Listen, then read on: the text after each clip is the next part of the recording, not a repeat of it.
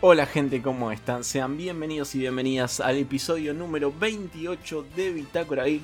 Ya hace 28 episodios que estamos con ustedes acompañándolos todos los lunes, trayéndoles un podcast en el que hablamos un poco del desarrollo, del detrás de escena, de las curiosidades de sus videojuegos favoritos. Pero yo que soy Rolfi no lo hago solo, sino que lo hago con ella. En primer lugar, la señorita Agustina Med. Hola Rolfi, hola a todos, ¿cómo estás? ¿Cómo estás, Agus? ¿Todo bien? Bien, por suerte, bien. A full comienzo de semana para todos ustedes.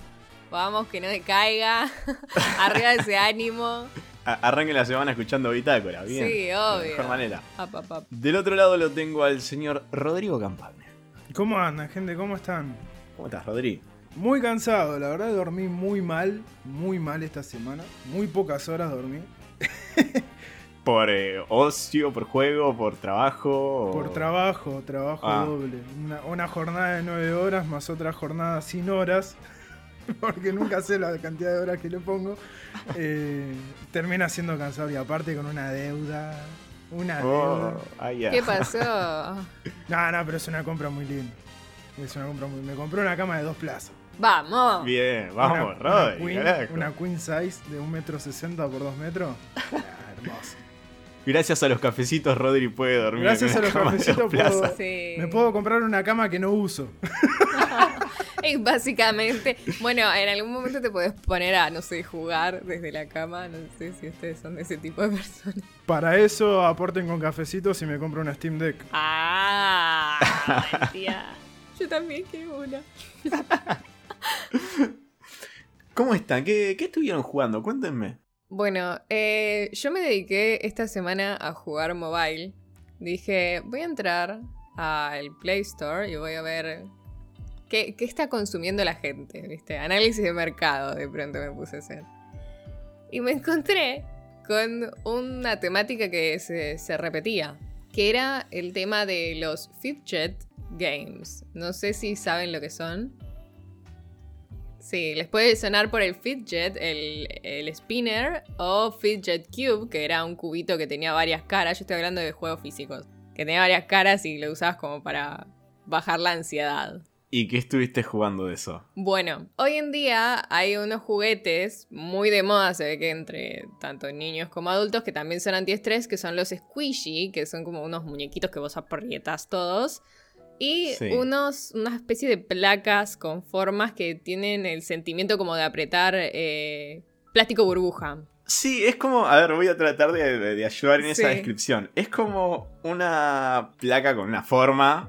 Es como una Sí. placa con una forma con burbujas de goma en las cuales vos apretás y la burbuja sale para el lado opuesto. Claro. Entonces apretás todos, das vuelta, podés volver a apretar, pero no tiene ningún sentido más allá, más profundo que eso. Claro, por eso digo que son juguetes como para bajar la ansiedad, porque el squishy también es como un muñequito, un peluchito, pero de goma que vos podés apretujar todo en sí. Y supuestamente son también fidget, o sea, son antiestrés, este tipo de juegos. Bueno, la cuestión es que entré y descubrí que hay varias aplicaciones que son supuestamente... Tienen como dos caras. Una es que un- una especie de intercambio que vos haces con otro personaje, que es como, bueno, yo te doy este juguete y vos qué me das a cambio. Y vos decís, no, quiero más o quiero menos, así como, como una especie de puja de trade de, de ida y vuelta del juguete. Esa es una, una parte del juego. La otra parte del juego es que podés usar en tu celular ese juguete. O sea, podés ponerte con la placa esa de, de circulitos a tocar los, los- las burbujitas o también podés ponerte supuestamente a- apretar el, el muñequito que en realidad es un movimiento que haces con los dedos y, y el teléfono te empieza a vibrar así horrible. Y, supuestamente es la sensación de estar apretando un squishy o, te hace el ruido de pap, pap, pap y te vibra así, eh, que te apretas las... Qué cosa que no, no entendí. O sea, la verdad que el estrés no me bajó ni un poco haciendo eso desde el teléfono. Porque una cosa es lo físico, la descarga física que podés llegar a hacer y otra cosa es el teléfono. Y son los, tipo, cinco estrellas, top ten, había como dos o tres títulos de, de este tipo. No, me- no suelo cuestionar tanto el gusto de la gente, pero es como... Yo los, los tuve, mi sobrina tiene un montón de squish. Entonces sé que es bastante antiestresante. Pero llevar eso físico al teléfono, hay un límite, me parece. Vos sabés que mi hermana más chica me trajo O sea, estaba jugando con uno de estos, ¿no? Con esto de las burbujitas que vos Sí. apretás. Eh, no en el celular, con el físico, ¿eh? Con el juguete. Sí, sí, sí. Y me lo muestra re entusiasmada. Y no, no sé, no me pasa igual con, con el spinner. No entiendo cuál es la atracción detrás de eso. No sé si es un tema mío, que es completamente fuera de generación. O, o es algo que lo tienen por el un hecho de, de creadores de contenido, ¿viste? De, Claro, de moda. como se viralizaron los eh, spinners, que todos los youtubers tenían uno y bla, bla, bla. Bueno, quizás eh, venía por ese lado. Pero me, es completamente ajeno. Bueno, yo lo veo como un buen desestresante, ojo, porque el squishy me hace acordar a las pelotas de estrés, viste, que te dan cuando estás en la oficina, que casi siempre, a mí me pasaba que en varios de mis laburos eh, las repartían como tipo, todos seres estresados jueguen con las pelotitas y bajen la ansiedad, pero ese lo entiendo. El de las burbujas entiendo que es una especie de suplente del plástico burbuja que eh, todos nos divertimos apretando, pero la sensación no es la misma. Entonces es como. Como creo que los, los quizás los niños vienen muy ansiosos hoy en día, muy a- activos y bajan la ansiedad y track, track, track. Para mí es comple- no sé, no, no lo entiendo porque quizás a la, a la pelotita te la dan y vos la entendés porque comprendés cuál es su función. Ahora yo no sé cuál es, de- hablo desde el desconocimiento, Sí. no desde el prejuicio, del atractivo que le encuentran los chicos a eso. Como juguete, probablemente. Como juguete puede ponerle el squishy es lindo, el de las burbujas puede venir con forma de unicornio multicolor. Ok. ¿Para qué? Además, era como, como en su momento, no sé, ponerle en mi generación fue el Beyblade. Y todos tenían uno. Entonces, vos, vos, tu amigo lo tiene, tu otro compañero lo tiene, vos tenés que tener un Beyblade también ahí. En- eh, eh, Eso es el comercio. Yo me acuerdo que el spinner en su momento había sido en realidad creado para chicos que tenían problemas de atención, como para que descarguen energía ahí y logren prestar atención. Hay varias técnicas de esa. Quizás el desconocimiento, obviamente, creo que, que es eso. No, no, igual lo estoy confirmando porque lo leí que los juguetes de Fidget eran para eso, como para... Lo que te distrae el aburrimiento, ponele, estás en clase súper embolado, no sé qué, y es como que, bueno, eh, estás con eso que no necesita atención porque es apretarlo o es girarlo. Me, me causa curiosidad Sí. en el celular, o sea, la aplicación de eso. Eso sí, eso sí que no, no te lo voy a entender nunca. En serio que no, la sensación es horrible. Chicos, por favor, bájense e intenten apretar el squishy, que encima ni siquiera es como que tiene una sensación como de apretar el teléfono o algo así, que vos decís, bueno, juega con eso. No, tenés que usar los dedos así y supuestamente estás apretando el squishy. Una cosa horrible. Así que, nada, si ustedes juegan ese tipo de juegos, por favor, coméntenme qué les genera, qué tiene de divertido hacer un intercambio de, de juguetes, de apretar un squishy o en una pantalla. Sí, no, e- es súper raro. Es súper raro, quiero, quiero leer experiencias. Va a ser eh, complicado suplantar el. Una pelotita de Sí, estrés. la pelotita de estrés, el Sí. ese tipo de cosas y que sea una, una aplicación. Es como, no le veo mucho, mucho, mucho final a eso. Es como que siento que muchas veces intentan llevar tipo cosas físicas o juegos físicos a la pantalla que no necesariamente te genera. es- hay funciones que sí, ponele tirar los dados. Obviamente es más entretenido si lo estás en persona, pero bueno, más o menos cumple su función, tenés los dados en el celular. Pero esto que tiene un fin el hecho de que vos lo toques. Pasa ahí se me, se me ocurre una posibilidad de, estas aplicaciones. Porque, a ver, los chicos, a ver, si es que esto, estos juguetes tienen ese- esa finalidad, eh, no, no la comprenden como tal los chicos. Es el sentido que nosotros razonamos.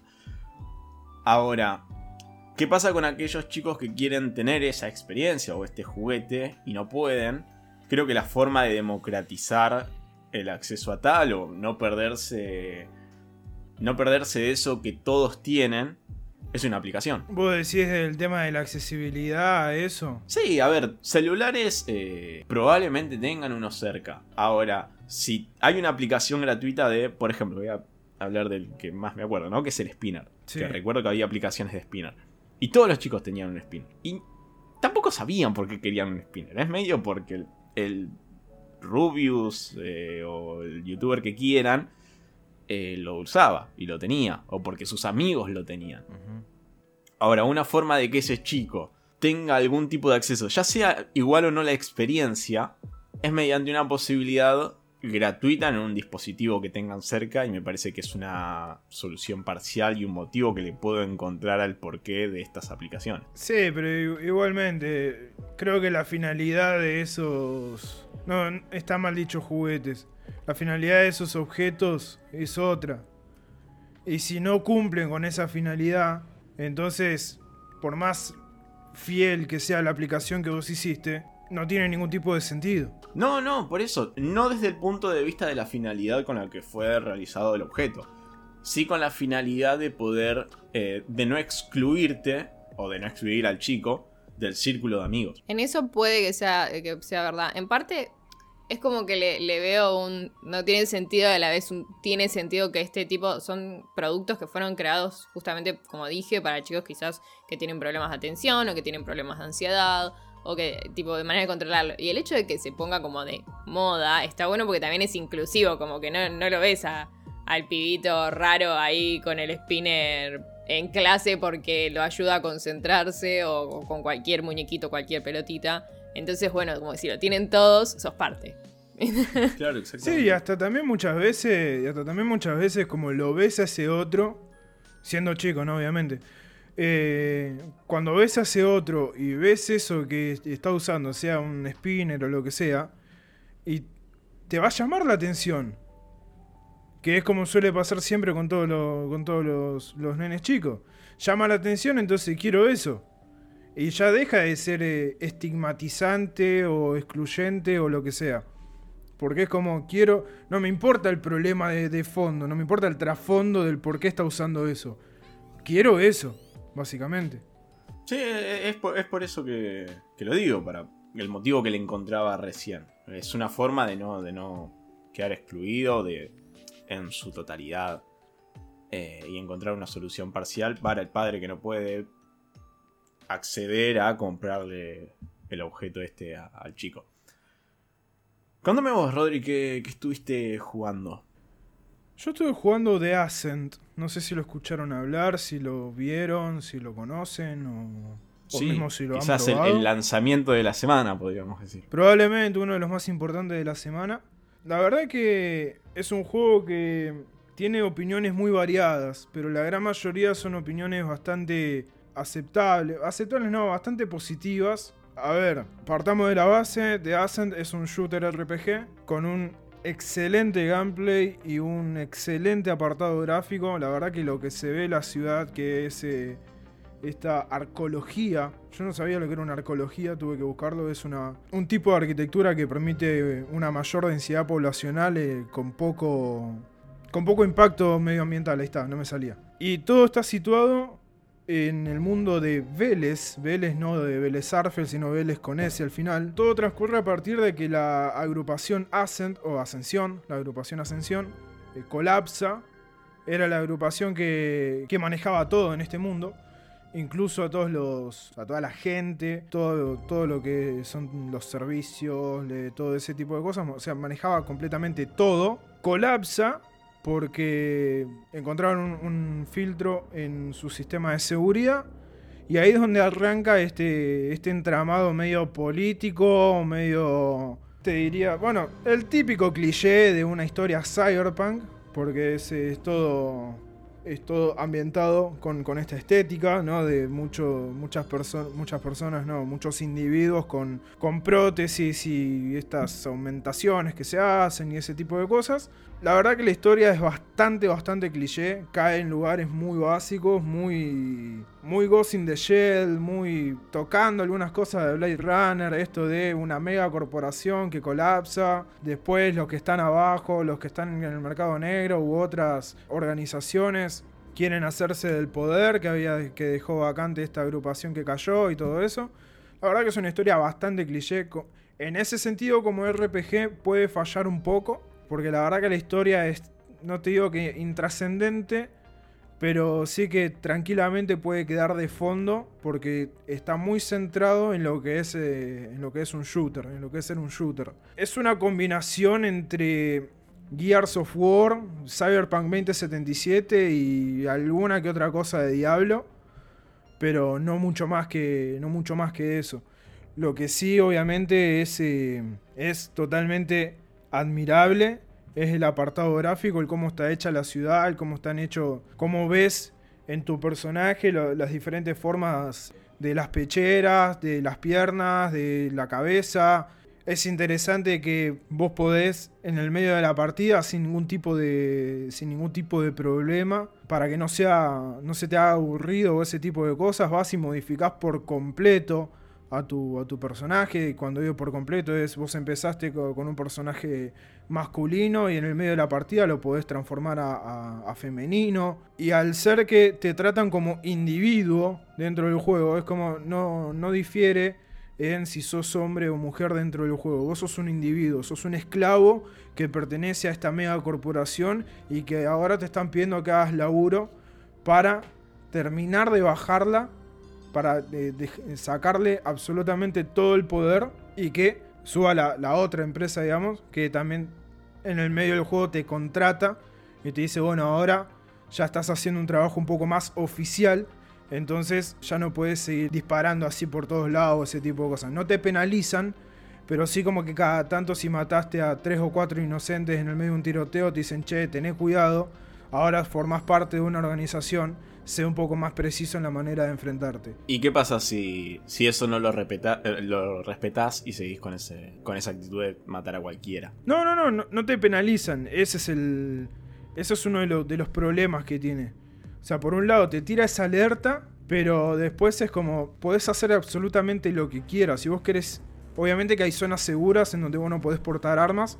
Pero una vez que te, que te vas de esas ciudades o de esas zonas, de esos como centros urbanos, de esas zonas urbanas, y pasás a estar en, en lo que son las afueras, o digamos en el conurbano de estas zonas, y ahí te permite, se te habilita la posibilidad de portar el arma, y podés empezar, incluso podés ir caminando disparando para todos lados, que no va a pasar nada, no te van a decir, no te van a penalizar, ni te van a saltar la placa de, de perdiste, o lo que sea. No es una disonancia ludonarrativa, como se suele decir muchas veces, pero sí que hay ciertas cosas en las que puede mejorar. A mí es un juego que me encantó, yo lo revisé y al momento de, ponerle un puntaje le puse un 9 porque mm, me, pareció, me pareció realmente interesante. Ese, más allá de que, la historia, y tal vez siendo un RPG, puede, puede fallar, un poco en, en este aspecto y creo que un RPG no puede hacerlo pero el enfoque desde un principio te está diciendo que es pura y exclusivamente shooter. Entonces es un shooter con cosas RPG. Y en ese cosas RPG entra lo de, los distintos tipos de, aumentaciones que te puedes hacer, las armaduras que te puedes poner, los diferentes tipos de armas, el daño que puede hacer cada arma. Tenés daño físico, daño de fuego, daño de energía, daño creo que digital, que es el otro, que es como para, hackear. Eso también es otra de las cosas interesantes que tiene. Vos podés hackear absolutamente todo lo que tenés, desde puertas hasta otros enemigos. Podés eh, hacer muchísimas cosas. Es un gran shooter, maneja muy bien lo que es el tema de, las armas, de las distintas armas, del tipo de daño que hacen. Eh, de la manera en la que se juega con cada arma, vos llevas una escopeta y, estás llevando una escopeta, más allá de que la vista es medio, medio diablo, diablo de los viejos, ¿no? Eh, no del último. Es medio ese, ese tipo de vista. Entonces, cuando llevas una escopeta o un lanzamisil o ese tipo de cosas, se siente que estás llevando esa arma. Y cuando lo disparas, se siente el peso del arma. Y decir, bueno, es un disparo, disparo único, pero con ese disparo único puedes hacer absolutamente un desastre. Porque explota por todos lados, revienta de partículas la pantalla. Los colores son muy brillantes. Eh, sobre todo cuando te pone un cartel de neón en la cara y te tapa toda la pantalla, el color de, ese cartel. Realmente ese tipo de trabajos de iluminación y trabajos de cámara y eso eh, llama muchísimo la atención. A mí me llamó muchísimo la atención y es una de las cosas que más me gustó del juego. Mismo que el, el cómo, cómo manejas las armas, lo que son los combates. Eh, el frenetismo del combate, los bosses, eh, cómo, se plantan y cada uno tiene una manera distinta de ser, de, ser enfrentado.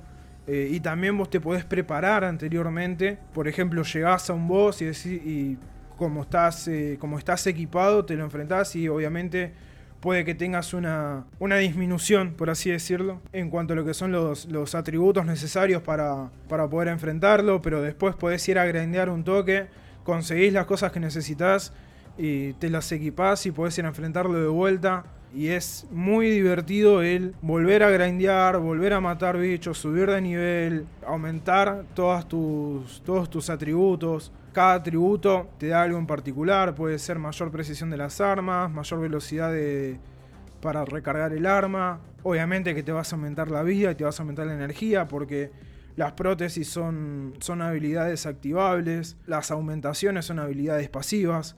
Entonces así es como tenés, qué sé yo, podés conseguir un, un dron que te vaya curando, puedes conseguir eh, un puño, un puño eh, hidráulico creo que le llaman, que es como si fuese el golpe este, el puño infernal de, Diablo, de Diablo no, de Doom, que es un, puño único que tiene un cooldown de 3 segundos y lo puedes usar bastante seguido, sobre todo si tenés bastante energía. Y así con un montón de cosas. Cada, uno va cada una de estas prótesis va dependiendo también de tanto el, tiempo de uso como el daño que hacen y todo eso va a depender de qué es lo que vos estés aumentando o no en tus, en tus atributos. Y también va, va, a depender de qué es lo mejor en el momento en el que vos estás, en el que vos estás jugando. Capaz que podés, con una prótesis, podés eh, castear un bot, que puede ser un bot de melee o un bot francotirador. Entonces te ayuda eh, cuando estás en un enfrentamiento contra otros, te ayuda y es un, support en ese, en ese tipo de, peleas. Como dije antes, no es un RPG del todo, sí tiene cosas RPG, pero encararlo como un RPG me parece que es no es lo correcto, lo correcto es encararlo como un shooter, encararlo como si fuese un Gears of War distinto o un Diablo distinto. Un Diablo, estoy con un Diablo, con un, Doom distinto. Es, es como digo, es eh, una mezcla también si, lo, si queremos meter en la bolsa porque tiene la misma estética y hasta también tiene mismos, eh, misma paleta de colores en muchos aspectos. Y también la ciudad, esta, esta arqueología se parece bastante a lo que es Night City de Cyberpunk 2077. Yo lo consideré como el, el Cyberpunk 2077 que nos merecemos y no el que tenemos. Entonces para mí viene a cumplir ese, ese rol de no a suplantarlo, pero sí a decir, esto es lo es tal vez lo mejor en cuanto a estética cyberpunk que podemos encontrar hoy en día. Desde lo que es el apartado gráfico y de lo que es el, el sistema de, de, enfrentamientos a los tiros, que es muy, muy, muy divertido. Y es uno... Yo no sé de jugar tanto shooter, pero... Y de los pocos que he jugado, este es el que más recomiendo. Ok, buen lanzamiento entonces. Yo había leído eh, reviews que variaban bastante. Porque al que no le gusta mucho, no le gustó nada, ¿viste? En el medio que no hay un punto medio con este juego. Sí. Pero, me convence. Es ese, es ese juego que trae, trae un 50-50. Lo que pasa es que también corre mucho el tema de la estética Cyberpunk. Y ese. Después de lo que pasó con Cyberpunk 2077, todo lo que tenga esta estética, medio que lo vas a ver con otra cara. Entonces, cuando te toca esto y lo ves, y decís, oh, y esto va a ser otro bodrio, como. No bodrio, porque la verdad yo no lo probé de Cyberpunk 2077 porque no. No, no quería exponer a, mi computadora por cuestiones de que la uso para trabajar y eso. No la quería exponer a, a, una probable falla por un mal rendimiento del juego. Después de ver lo que pasó con, Cyberpunk, encontrarte con este tipo de, de, juegos con esta estética y lo ves medio con, con una cara de puede que sea, puede que me clave de vuelta. entonces, al que no le gusta, no le va a gustar absolutamente nada y al que le gustó te lo va a defender. Te lo va a defender, no a muerte, pero sí te lo va a defender bastante. Yo lo defiendo bastante porque la verdad que es un juego que me gustó, me gustó mucho. Lo sigo jugando, más después de haberlo jugado más de 30 horas, lo sigo jugando. Eh, de hecho lo volví a jugar porque lo jugué en su momento para review con una versión maquillada, no una, la, versión que de día 1. Eh, entonces, volver a jugarlo. A ver, sigue teniendo. Pensé que iba a salir. Al momento de salir iba, iba a solucionarse un montón de problemas. Que en su momento a mí me ha pasado de ver como que no está del todo traducido el juego. No está completa la traducción. Y algunas cuestiones de la traducción son demasiado lineales. No es tan mal, pero no están del todo interpretadas. Claro, no está hecho el trabajo de doblaje, sino el de traducción. Claro. Y aparte en ciertas cuestiones, como en vez de decirte eh, mantener para cerrar, te pone hold to close. ¿Viste? En vez de... Son sí. Pero para el que no el que no sabe de inglés o el que no o el que no entiende del inglés, pues vos podés eh, nada, saber muy poquito, medio que eso le va le va a joder.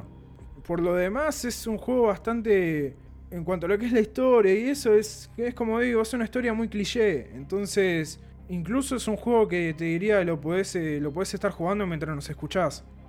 Porque no necesitas prestarle tanta atención y, y capaz que cada 2x3 te salta un cartelito ahí arriba en, en- la pantalla que te está hablando alguien y te está contando diciendo, che, acordate que estamos haciendo esto, por esto, por esto, por esto, por esto y por esto. Cuando anteriormente tuviste un par de 4 o 5 líneas de, líneas de diálogo en donde te contó todo lo que iban a hacer. Entonces es como, en, en ese sentido como que la historia no pesa tanto. Sí, en lo que pesa y en lo que más trabajado está es en todo lo que es lo gráfico y en todos los enfrentamientos. Y eso es por lo que, por lo que a mí más me, gustó, más me llamó la atención y más recomiendo. Sobre todo si venís de haberte quemado con, Cyberpunk 2077. Si te gusta Gears of War, si te gusta Doom, te va a gustar The Ascent. Porque realmente es, para mí, de los últimos, de los últimos meses, no de, de todo el año, pero de los últimos meses es tal vez uno de los mejores shooters que podemos encontrar. Buenísimo, buenísimo, Rodri. Sobre todo cuando no, no, no abundan este. Este estilo de juegos. No, con, no por la estética, que medio que está. En otra medio que se estaba rotando de esta estética. Pero. mm, Pero este tipo de géneros y esta mezcla de géneros. Me parece buenísimo. Eh, está en Game Pass, ¿no? Está en Game Pass y recomiendo que lo compren. A ver, si están pagando Game Pass, ya lo tienen. Si no tienen Game Pass, vayan a la Microsoft Store o la Xbox Store, lo que sea. Porque en Argentina está a 400 pesos. Eh, si van a Steam, con los impuestos incluidos, está más o menos 2.300 pesos. Yo, particularmente, yo, Rodrigo de Avellaneda, de Sarandí, 2.300 pesos no te lo pago. 400 pesos sí. Buenísimo, buenísimo, Rodri. Me, me convence, la, la recomendación de Rodri. Si lo dice Rodrigo de Avellaneda, yo lo Obviamente, obviamente. Sobre todo si espero que venga del lado bueno de Avellaneda. Eh, y no me voy a meter en discusiones de fútbol. Eh, ahora, yo por mi parte no tuve una buena semana. Estuve jugando mucho y a la vez estuve jugando mal. Porque me topé con juegos que tuve que desinstalar de lo malo que eran. Pero vengo a comentar quizás el mejorcito. Porque no quería traer, venir a, a- a hablar solamente mal de un Ese juego. mejorcito, viste, que... Está bien, es un juego que está bien. El juego es Bloodroots, mm, eh, lo, lo pusieron hace poquito en Game Pass. Tenía ganas de, de probarlo. De movida es la mezcla entre Hotline Miami y Kill Bill. ¿Por qué? Por parte de Kill Bill, por lo que es eh, la, his- la base de la historia. Es decir, somos parte de una banda la, la cual nos traicionan, nos mata, nosotros por un motivo místico revivimos y vamos buscando venganza, buscando a el líder de la banda. Kill Bill. Es exactamente la historia de Kill Bill, bueno, hecho videojuego. Sí, ahí, ahí tenemos la trama Exactamente. original. Después, del lado de Hotline Miami, viene lo que es eh, toda la parte de mecánicas y gameplay. Primero nos encontramos con básicamente eh, el esquema de juego de Hotline Miami. Esto de tener que descifrar un puzzle, el cual nos va a determinar eh, cómo hacer el combo más largo a medida que matamos gente. A ver, no es un puzzle como tal, no es descifrar este acertijo para poder encontrar una llave, sino es vos encontrar la forma de eliminar a todos los enemigos de la sección o del nivel para lograr el combo más, más alto o la eh, nota más alta. Con una vista cenital nos da un poco más de verticalidad del juego. En este podemos saltar, a diferencia de, de Hotline Miami. Y nos encontramos con que todo se puede utilizar como un arma. Todo lo que vamos encontrando, desde armas en sí, como puede ser un revólver una espada, hasta eh, un palo, un cactus eh, o no sé, lo que sea, puedes usarlo como, como un arma. Y cada una de estas nos da un tipo de ataque distintos. Tenemos eh, arma melee, arma a larga distancia, armas que nos dan movilidad, por ejemplo, si encontramos un barril o una goma, bueno, podemos caminar por encima de este y vamos aplastando enemigos. Y abajo a la izquierda nos da eh, la cantidad de veces que podemos pegar o disparar con esa arma. Por ejemplo, encontramos un sable. Los sables los que nos dan es la posibilidad de hacer un dash pegando y poder hacer tres veces este, este tipo de ataque. Una vez que hago tres veces el ataque, ya ese arma no lo puedo usar y tengo que encontrar otro. Algo que no se dificulta porque como dije recién, se encuentra fácil un arma porque todo se puede utilizar como un arma. El problema es que a veces tenés que estar muy atento a eso porque no es muy visible, no, no es de notarse mucho cuando utilizaste el arma lo suficiente hasta que se rompió. Es decir, si yo encuentro un revólver y puedo disparar tres veces, si yo no presté atención a las veces que me decía abajo a la izquierda de, de, la pantalla, yo no me entero de que dejé de disparar. Porque tenés que estar prestando atención a un montón de cosas. Porque hay un montón de enemigos que pegan de distinta forma. Así como nosotros encontramos armas que pegan de distinta forma, lo mismo sucede con los, eh, con los enemigos. Hay algo que está muy bueno, pero que trae un problema, que son las Glory Kills. Esto de eh, al último enemigo que matamos, nos da una media una cinemática especial, como si fuera Halo. Eh, Halo no, perdón, Doom. Con Doom sucede más o menos lo mismo. Tenés la posibilidad de hacer muchas Glory Kills las cuales los eliminas de cierta manera. El tema es que cuando la cámara baja y se pone sobre el eje X para mostrarnos, eh, mostrarnos eh, la Glory Kill, quizás queda tapada por un objeto que había delante, no es que se posiciona de forma que vos lo puedas ver. Como nos enfoca de, de manera cenital, cuando la cámara baja, quizás queda detrás de un elemento, de un enemigo o algo, y termina siendo súper incómodo porque o terminas viendo la mitad o quizás no lo terminas viendo y te perdés de eso. Sí, hay un montón de glory kills de acuerdo a el tipo de arma que nosotros estemos utilizando. Y la dificultad de esto no solo va por esto de encontrar el combo más largo, sino que todo sucede, o mejor dicho, todo tiene el riesgo al ser, al ser utilizado con, eh, con instakill. Es decir, al primer toque que nos hacen, al primer golpe nos morimos, de igual forma los enemigos al primer golpe que les damos, se mueren. Esto nos da la posibilidad de poder encadenar golpes. Es decir, voy a poner un ejemplo, voy a volver a lo del sable. Hago un dash, le pego a un enemigo y automáticamente puedo hacer otro dash para pegarle a otro y así ir encadenando. Y cuando eh, utilizo los tres golpes correspondientes al arma que tengo, puedo agarrar un arma, total todo se puede utilizar como tal y seguir encadenando. Eso es súper placentero. Al modo tal que te podría decir que es lo único placentero del juego. Y ahí se vuelve medio tedioso porque se vuelve repetitivo. Si bien las estéticas de los niveles van cambiando y van sumándose distintos elementos, lo que tenemos que hacer es siempre lo mismo y no hay una historia que nos incentive a eh, seguir eh, jugando. Los controles no son muy precisos, sí nos ayudan imantándonos a los elementos que vamos agarrando, pero fallan en la, en la parte plataformera del juego. Porque entre nivel y nivel, a veces nos topamos con, con niveles que son solo de plataformas. Y la verdad que los controles no están del todo pulidos para, para poder pasarlo. Y la verdad que se vuelve molesto porque entras a jugar un nivel. Lo jugaste perfecto. Te divertiste. Vas a una parte de plataformera, la empezás a pasar mal. Llegas a otro nivel donde tenés que pelear y tenés que hacer exactamente lo mismo que hiciste en el primer nivel.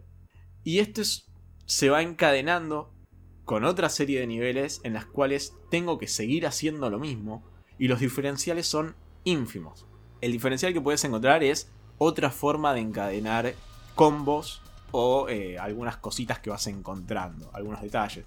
Hay algunos trofeos escondidos que son un lobo que encontrás, pero no hay mucho más que eso.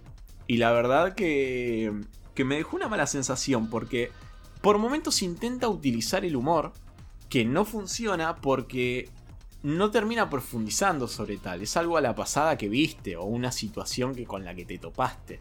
Y los diálogos son súper básicos. Tu personaje lo único que se limita a, decir, a preguntar mejor dicho, es dónde está el enemigo principal. Y la verdad que, nada, así todo, fue de lo mejorcito que probé en la semana. Así que imagínense lo que fue mi semana de videojuegos. Después voy a ver si la, semana que viene. No quiero venir a hablar mal, solo mal de un juego. Quiero venir a contar algo bueno y recomendarles que jueguen. Quiero hablar mal de todos los juegos que jugué esta semana. no, pero, en este caso, la verdad, la, la experiencia se limitó a, a los primeros niveles, donde la pasé genial. La verdad que esos primeros niveles la pasé súper bien, me divertí, encontraba formas distintas de encadenar. Aparte no hay una sola forma de pasar el nivel, lo que eso está bueno. El tema es que al séptimo nivel, décimo nivel, ya no quería jugar más. Hagamos, hagamos un change.org que sea un goti para Rolf. un goti para Rolf me encanta. Me encanta. Bueno, con la plata de los cafecitos, ¿no? Que puedo probar un, un goti y venir a, de verdad. A comentárselo. De verdad, de verdad. Podría ser que se ponga la gente ahí que, que le dé que le dé un goti. Que te den un goti. Es verdad. Bueno, pero me diste el pie porque la gente puede apoyarnos con la compra de un cafecito si quieren. Como hizo Santi que nos pone. Yo voy a decir tres cosas. Primero, aguante bitácora. Muchas gracias. Segundo, tengo Game Pass, así que Going Under lo tengo. Y tercero, ese tatuaje va a suceder. Los quiero mucho a los ya comentamos la situación del tatuaje. Chicos, no se lo hagan, no, tampoco voy a, ver, ahondar en lo si se lo quieren hacer, háganselo, pero que sea uno de estos que no, que no son permanentes, estos tatuajes de henna que se vayan a los seis meses por ahí. Ahí está. Bueno, para contextualizar quienes no hayan escuchado otros episodios, simplemente es que Santi dijo que se iba a tatuar el logo de Bitácora X si se llegaba a cierta cantidad de seguidores en Twitch. No lo hagas, Santi. Ahí termina nuestra posición. No es necesario. No lo hagas. Después nos dona Huevito Destroyer que nos pone: Les mando un saludo grande a esta banda hermosa. Abrazo gigante. Abrazo, huevito, gracias. gracias por los resúmenes en imágenes que hacen su Twitter de, sobre los capítulos de Bitácora. Vayan a seguirlo. También nos pueden comentar en la caja de comentarios de YouTube, como hizo Nutleacito, que nos pone: Me debo todos los juegos de Super Giant y la verdad iba a arrancar con Hades, pero creo que haría bien si comienzo por el principio. Este episodio me dio una nueva perspectiva sobre Bastion. Bien ahí el recibimiento de, todo lo que nos contó Rodri en el episodio pasado, vayan a escucharlo. Después, eh, Games Condor Cruz nos pone: Rolfi tuvo el efecto bonadeo de los Juegos Olímpicos. No me spoileen los colores de, del Dead Doors. Eh, el soundtrack de Metal Slug la pega. Encima, pronto se vendrá una nueva entrega del título, aunque creo que no será del agrado de todos. Se vienen dos Metal Slug igual. Sí. Se viene uno mobile y uno estoy Esperando, eh, estoy esperando por el Tactics. Sí, para mí va a ser un juegazo. Y sí, nos pone Super Giant tiene buenas horas de verdad. Bastion estuvo gratis en Epic, así que... Eh, perdón, Bastion estuvo gratis en Epic hace un tiempo, así que recomiendo que echen un ojo a su biblioteca. Buen podcast, sigan así. Ahora se entiende la caída de EA, los muchachos trabajan a media máquina mientras creaban otros juegos propios. Sí, en realidad el problema con EA viene por malas decisiones. Error de negocio. Sí, de, formas de monetizar juegos y demás. Pero gracias, gracias por esos comentarios. La verdad que nos ayudan un montón. Nos encanta leer. Eh, la verdad que todo, todo feedback nos sirve. Sea bueno o malo, siempre con respeto y buena onda es bien recibido. También nos pueden seguir en arroba bitácora geekpod, tanto en Twitter como en Instagram. Antes de, pasar a lo que sigue, quiero. Porque por lo que acabas de leer, que dijo no me spoileen los colores de Dead Door. En The Ascent hay muchos lugares en donde los colores son muy fuertes. De hecho, el mismo, el mismo menú es un rojo demasiado furioso. O sea, el, arte está todo hecho con un rojo muy fuerte de base. ¿Hay algún aviso? No, pero lo que tiene es eh, un gran laburo para los distintos tipos de daltonismo. Buenísimo. Tiene un gran laburo con ese, en ese sentido. Mantiene todo lo mismo. O sea, se ve excelentemente pero está adaptado para cada, para cada tipo de daltonismo. Así que es un, para mí fue un punto, un gran punto a favor que no, en su momento no lo mencioné y ahora gracias a este comentario lo, lo menciono para que quede ya asentado en, algún lugar. Ok, Bien, buenísimo. Eh, ahí atenta la gente fotosensible. Eh, si van a probar el juego, estén atentos a lo que dijo Rodri. Gracias ahí al comentario de recién que nos hizo traer esto. Antes de pasar otra cosita, el episodio pasado nos olvidamos de darle mm, un, un elemento de videojuegos al número asignado a la quiniela gamer. Uy, ¿El anterior fue? 27. El 27, ¿no? El 27 en la quiniela es el peine. Y como dice yo el, el anterior, eh, va a ser Tangela. Ok, bueno, bien. Creo, creo que puede ir bien por ahí. Sí, va muy bien. Ah, no, pará. Blanca, de Street Fighter. Bueno, sí, No dale, dale. claro. Va, va, con Blanca. Aus, episodio 28. Eh, yo creo que, Rolfi, hay un episodio que no te dejamos elegir personaje, así que como me siento muy mal por eso, No, no, no sé de te qué. dejo elegir el... El sí, sí, te de- dejo elegir. El que hicieron con Jesse.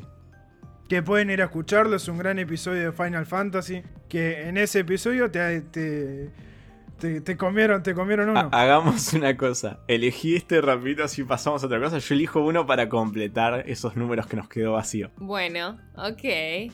Ok, eh, Rodri, ¿sabes qué es el 28 en la quinela? Sí, sí, ya te digo. Es el, el cerro. El cerro. Sí, como el uritorco. Rodri está full. Está levantando quinel. Ah, bueno. Si querés te puedo, te puedo ayudar con algo. Si querés. ¿Me podés ayudar? Bueno. La montaña de celeste. La, la La montaña, celeste, justamente. Iba a decir Eh, eso. Vamos con la Bien. montaña celeste. Bien, yo voy a completar el episodio número 9 porque este año hubo Juegos Olímpicos, Copa América y demás. Y creo que no hay jugador que represente más a los juegos de fútbol que Castolo. Ok. Ay, lo Me sirve, me sirve. Está bueno. Buenísimo. Es el 9 de la gente. Ahora sí, dicho esto, Agus, contame qué trajiste para el episodio de hoy. Bueno, mi juego de hoy es un juego que creo que es imposible que no conozcan, pero que es muy posible que no sepan ni, ni de qué va la trama.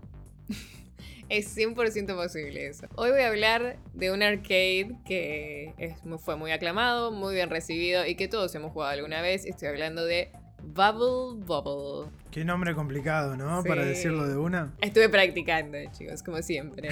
Le pregunté a mi, a mi profesora de inglés cómo se pronunciaba.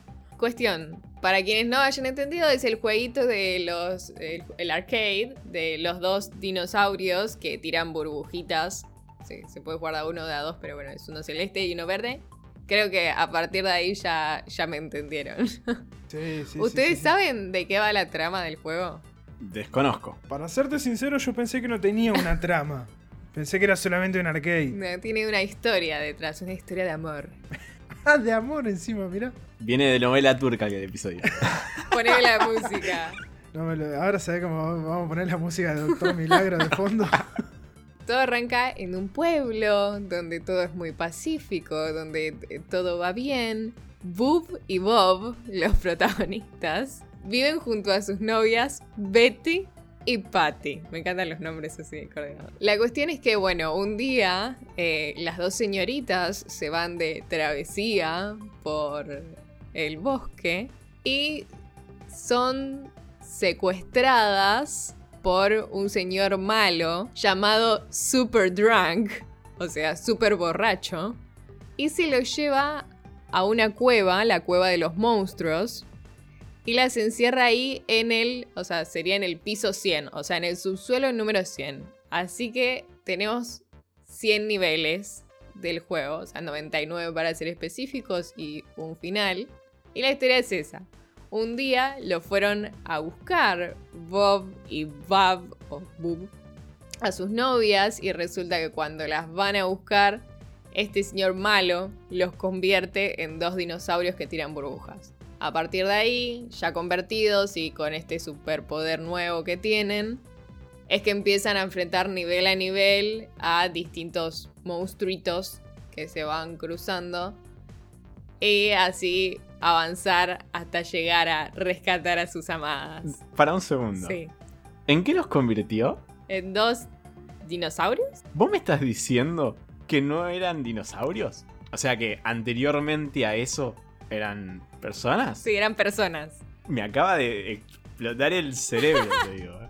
No sabía que eran personas. No, eran, eran personas. Este juego inicialmente eh, lo pensaron como un juego para parejas. Wow. Por eso el medio que el tema romántico. Querían hacer que las mujeres vayan a jugar más arcades. O sea, para quienes no saben, en Japón, en un principio las salas de arcades, hoy en día también hay algunas que siguen, son para adultos. Sí. Iban muchos hombres a jugar arcades. Y no había mucha presencia femenina. Entonces dijeron, bueno, agarramos, hacemos un juego que sea para parejas, entonces los hombres van a llevar a su pareja a jugar. Y por eso también un poco eh, fue que pensaron la estética, después voy a ahondar en eso, pero bueno, fue como que la estética también fue pensada para eso. Y también todo el juego se desarrolla mucho en torno a que tenés que jugarlo de a dos. ¿Se puede jugar de a uno? Sí, se puede. Es mucho más difícil, o sea, de a dos es más fácil el juego, está chequeado. Y mismo para el final, sí o sí, para vos conocer el final verdadero del juego, tenés que jugarlo de a tres. De a dos, perdón, de a dos personas. Sí o sí. Si no, se corta el juego en el nivel 99 y te dicen, felicitaciones, rescataste a tu novia, pero eh, no te olvides de tus amigos. Y te aparece como que el, el otro personaje, ponele que jugaste con el verde, ahora te aparece que el azul no, no se convirtió de nuevo en persona ni rescató a su novia. Claro, quedó así. Entonces tenés que volver a jugarlo, ahora con el otro personaje.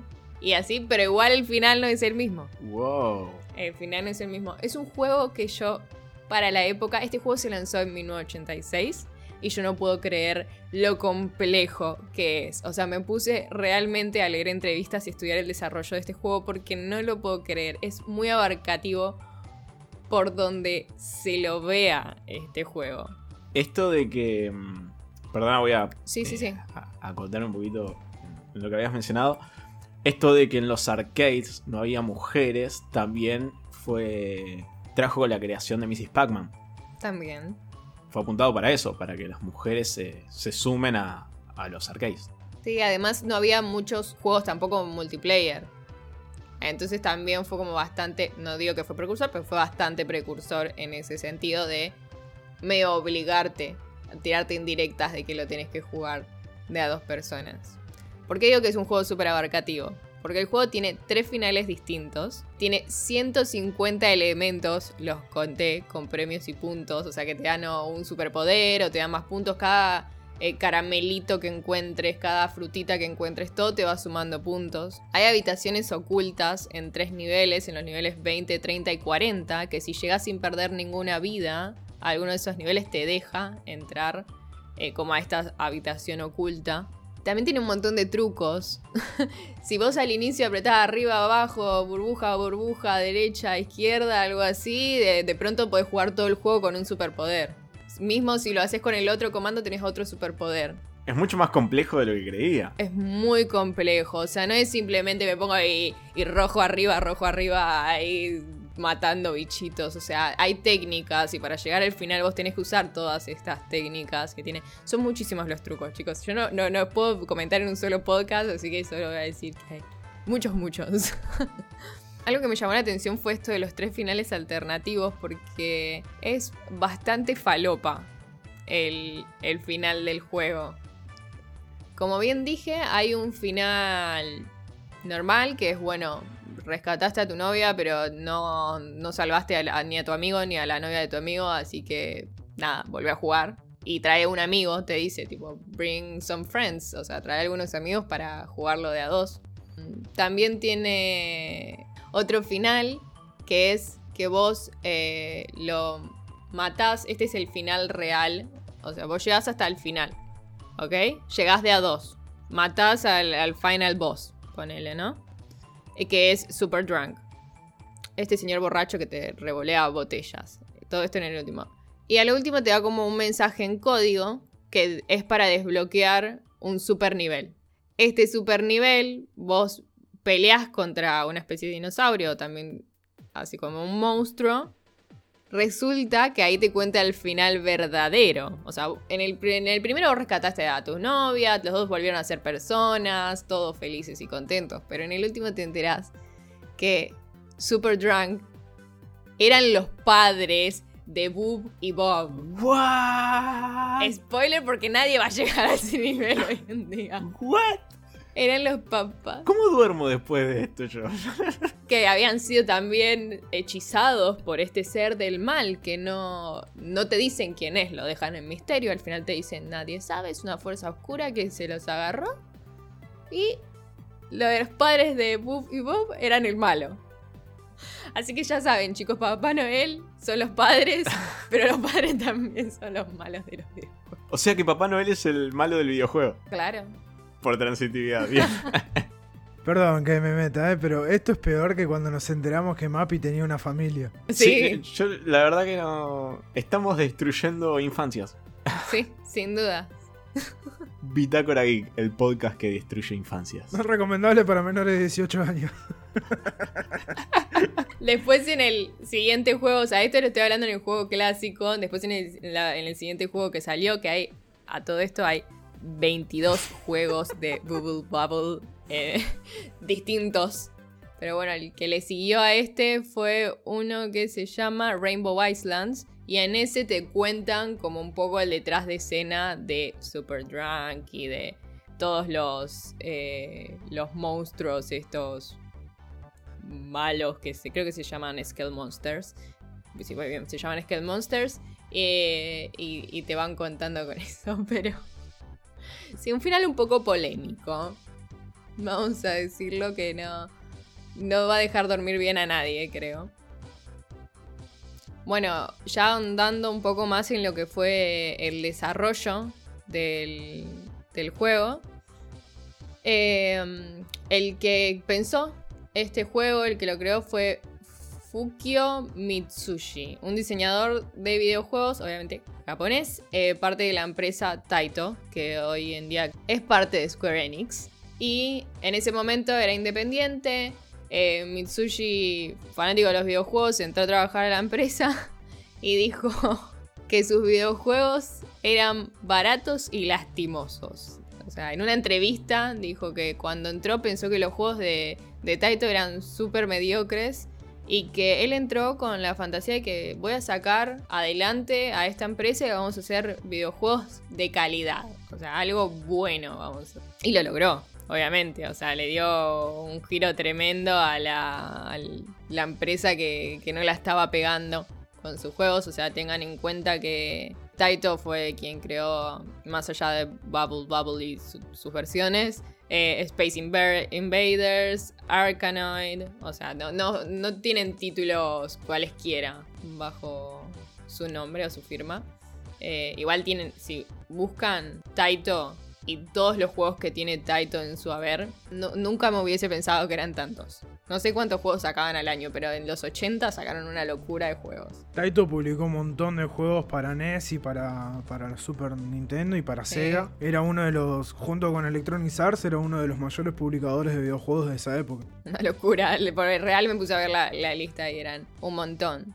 Leyendo un poco una entrevista a Mitsushi, eh, contaba que se inspiró en un juego anterior de Taito, que medio que se robó de ahí a los monstruos malos. Es un juego que se llama Chuck and Pop, un juego del 83, o sea, tres años antes de, de Bubble Bubble. Que el protagonista es una especie de pollito amarillo que tiene que recuperar corazones de una cueva, justamente. Eh, evitando a los enemigos. O sea, también es un arcade, también es en una cueva. También, eh, los personajes, no el, protagonista, porque el protagonista no- es indefinido, o sea, es un personajecito amarillo. Pero sí el tema de, los enemigos y todo eso es bastante similar. Pero lo que tenía Mitsushi es que nunca dejaba como de pensar ideas y de intentar sobrepasar todo lo que ya existía, todo lo que ya tenían. Él quería hacer un producto de calidad, un producto original. Yo creo que se fue al carajo porque tiene un montón de cosas que incluso no les puedo contar. Porque no me da el tiempo, no porque no quiera. Y decía, o sea, decía que capaz tenía más de 100 ideas y que con esas 100 ideas empezó a filtrar qué era lo que más podía llamar la atención de una mujer, como para para que se sienta que es divertido. Entonces eh, dijo que entre esas más de 100 ideas fue las burbujas lo que más le cuadró. Ahora volviendo a las burbujas, viste, quizás por eso es tan famoso.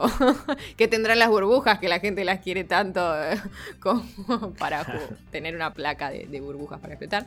en este caso, era llenar la pantalla de burbujas y que exploten y, que esa, esa visual atraiga mucho a la gente. También el hecho de jugar de a dos. Entonces, fue como que pensó cada detalle como diciendo, bueno, o sea, quiero que el público femenino venga y quiero que el público incluso se divierta más allá de lo que es el juego. Y explica que el juego es muy difícil, sí, pero que a él le gusta, o sea, le gusta el público de gamers hardcore.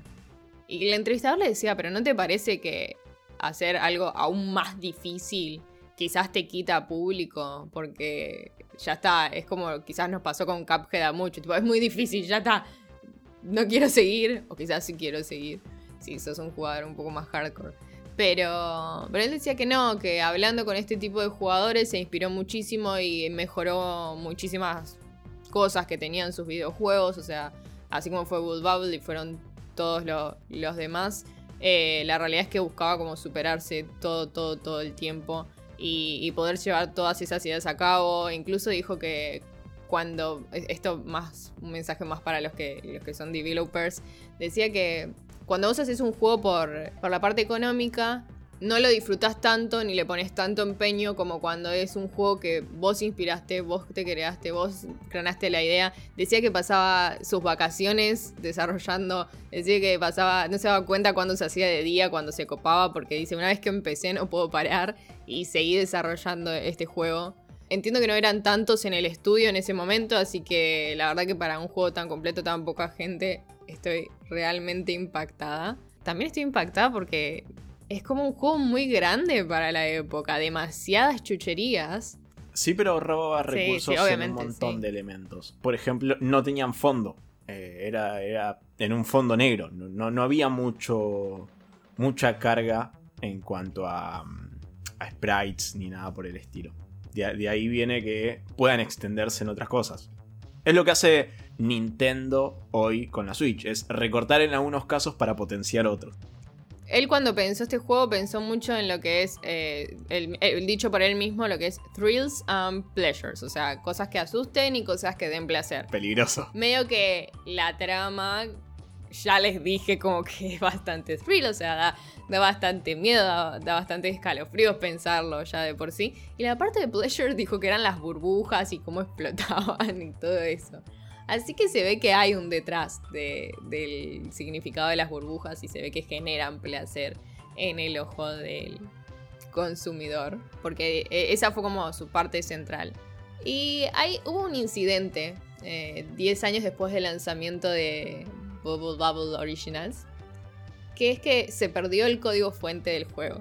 Alguien lo boleteó sin querer y no existía un backup. O simplemente se perdió. Así que las ediciones que le subsiguieron a eh, Bubble ya sea Bubble Bubble para otras plataformas, eh, otras versiones, son versiones completamente diferentes que vieron que era lo que había del juego y en base a lo que ven y lo que podían probar más o menos jugando, en base a eso fue que crearon versiones para otras plataformas. tenían que rehacer el juego de cero para cada plataforma hubo que rehacer el videojuego de cero. Así que cada plataforma es única y especial. Y perdonen si se olvidaron de algo. Si son desarrolladores, recomiendo que, lean las entrevistas a Mitsushi. Lastimosamente murió muy joven, pero dejó mucha data y muchos mensajes de aliento para los que estamos dentro del rubro. Recomendado. Buenísimo, Agus, la verdad, me encantó. Me. No sé, eh, estoy todavía en shock sobre el enemigo son los padres. El enemigo son los padres. Secuestran a tu novia, un señor que se llama Super Drunk. Ojo ahí, porque los padres medio que... Alcoholismo, no sé, ¿eh? hay, una lectura ahí media... Hay, como una doble lectura porque decís, uy, bueno, un borracho secuestró a mi novia. Y ese borracho es mi padre o mi madre, mis padres evitan mi relación de Booby Bob con Patty y Betty. me siento el meme del tipo que está fumando, ¿viste? Y algo así. algo así me siento en este momento. Che, la verdad, muy bueno. Muy bueno lo que trajiste el episodio de hoy. Espero que a ustedes que están del otro lado les haya encantado, les haya gustado esto. Les haya gustado, les haya encantado, compártanlo con sus amigos. Coméntenle que acá hay un podcast de gente que habla sobre videojuegos, que trata de, contarles aquellos detalles detrás de escena, historia de los videojuegos que a ustedes les encantan. Yo voy a pasar a agradecerle a Agustina por el trabajo que hizo. No, por favor, muchas gracias a ustedes, muchas gracias a todos nuestros oyentes que llegaron hasta acá. Por favor, no tengan pesadillas y dejen en los comentarios si sabían la historia, si sabían que Bubble Bubble tenía una, una trama. Es hermoso leerlos, así que gracias y buena semana. Buenísimo. Rodri, gracias por haber estado y por haber traji- trajido. Gracias por haber estado y por haber traído la review. Uh, ¡Qué complicado! Gracias a ustedes por dejarme estar y también gracias a la gente que nos escucha y por favor dennos feedback, así mejoramos y cambiamos lo que haya que cambiar o ese tipo de cosas. Buenísimo, yo les voy agradeciendo a ustedes que están del otro lado. Gracias por haber llegado hasta acá. Saben que nos pueden seguir en arroba bitácora Gamepod, tanto en Twitter como en Instagram. Pueden comentarnos en la caja de comentarios de YouTube. Pueden ayudarnos a financiarnos con la compra de un cafecito. Yo me voy despidiendo. Mi nombre es Gabriel Santillán. Esto fue Bitácora Geek. Adiós.